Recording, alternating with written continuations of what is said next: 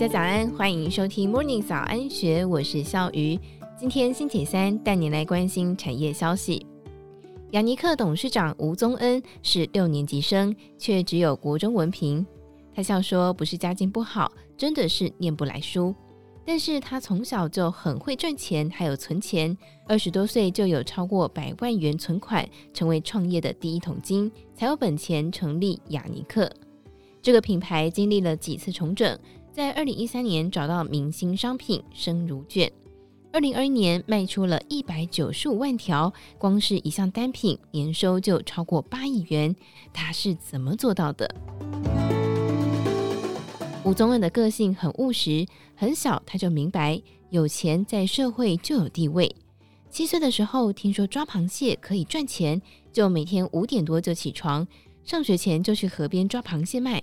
一支卖价十到三十元，一次可以赚到五百到六百元。国中毕业就存了两到三万元。长大之后，他回想过往，发现自己那时候就是老板。国中毕业之后，进入糕饼店当学徒，负责做甜点。学艺需要付出劳力，还要忍耐。他清楚自己没有其他专长，只能够老老实实学艺。这股傻劲让老板和师傅很喜欢他。当师傅的时候，他也拼命学习和工作。起初一个月收入四千五百元，为了多赚点钱，最高纪录一年只休两天，别人休假自己选择上班，因为工资还能够再多五百元。甚至早餐只吃馒头夹蛋，限制自己一天不能够花费超过五十元，并且将收入都交给妈妈保管。用跟会的方式，二十多岁就存到一百多万元。改变的契机是因为失恋，学蛋糕多年，加上失恋，他就决定要放自己一个长长的假期，到法国学习三个月。这趟法国之行打开他的眼界。回台湾之后，再到日本学甜点。他强调要投资自己。学艺归国之后，吴宗恩的母亲希望他能够创业，但是他没有想要做生意，因为万一失败要背很多的债。他选择到进口食品的贸易公司上班。有一位长辈很喜欢吃他做的蛋糕，有一回就问他：“做的蛋糕这么好吃，为什么不自己开店呢？”恰好那个时候台湾正夯下午茶，他利用假日在家做蛋糕，到咖啡厅推销，生意就这样子做了起来。做了半年，每月营业额就有七十到八十万元。两年之后，在万里成立雅尼克果子工坊，每个月有一百到两百万元的营收。雅尼克以真材实料、平价的切片蛋糕打响名号。虽然开在遥远的万里，还是吸引许多慕名而来的顾客。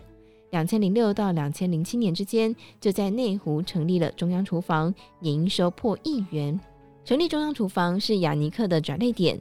此时，吴宗恩决定放掉代工，只做自有品牌。他表示，很多人觉得放掉代工很可惜，但是他认为太贪心的话，两边都会做不好。不过，二零零八年，吴宗恩却因为决策错误，重重摔了一跤。那年，他将触角伸向冰淇淋、巧克力还有饼干，在内湖新湖路开一间中央工厂，投资很多的设备，推出品牌安娜可可艺术坊，进军各大百货公司，想要将雅尼克打造成甜点王国。只是工厂开了，每个月都有很大的资金缺口，一个月亏损五百到六百万元。他坦言，当时的自己有大头症，被成功冲昏了头，那是雅尼克成立以来面临最危险的难关。直到二零零九年，智慧型手机崛起，有一天他在店里面看见一位小朋友用 iPad 玩愤怒鸟，有生意眼光的他直觉这是一个好商机。那时候网络购物才刚开始，他就立刻投入网购，一人开发可以宅配的商品生乳卷。起初，生乳卷只在官网爱河购销售，接着在超商预购，最后才是直营店。他表示，网络成功半年之后，才到门市销售。第一个月，光是生乳卷营收就破百万元。他永远记得母亲告诉的那句话：“做吃的没有交情，好吃再远都来，不好吃朋友都不敢靠近。”二零二零年疫情爆发，雅尼克的业绩非但没有下滑，还逆势成长。卖出了一百六十八万条的生乳卷。吴宗恩强调，这是因为他早就已经开拓通路，有超市、网路、门市，再加上一直主打外带，外带就占了九成。